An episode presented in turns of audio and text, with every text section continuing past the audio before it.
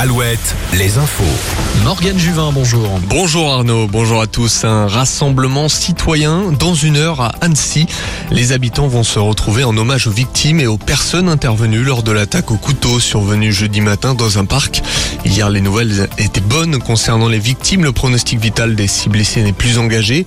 L'assaillant, lui, a été placé en détention provisoire. Il a décidé de ne plus s'exprimer auprès des enquêteurs. Ses motivations restent à déterminer, mais notons que la demande d'asile lui avait été refusée quatre jours avant l'attaque. Une élection municipale partielle dans la Vienne ce dimanche et dimanche prochain. Quatre candidats sont en lice à la chapelle Moulière. Le maire actuel avait démissionné en raison d'une action de justice à son encontre.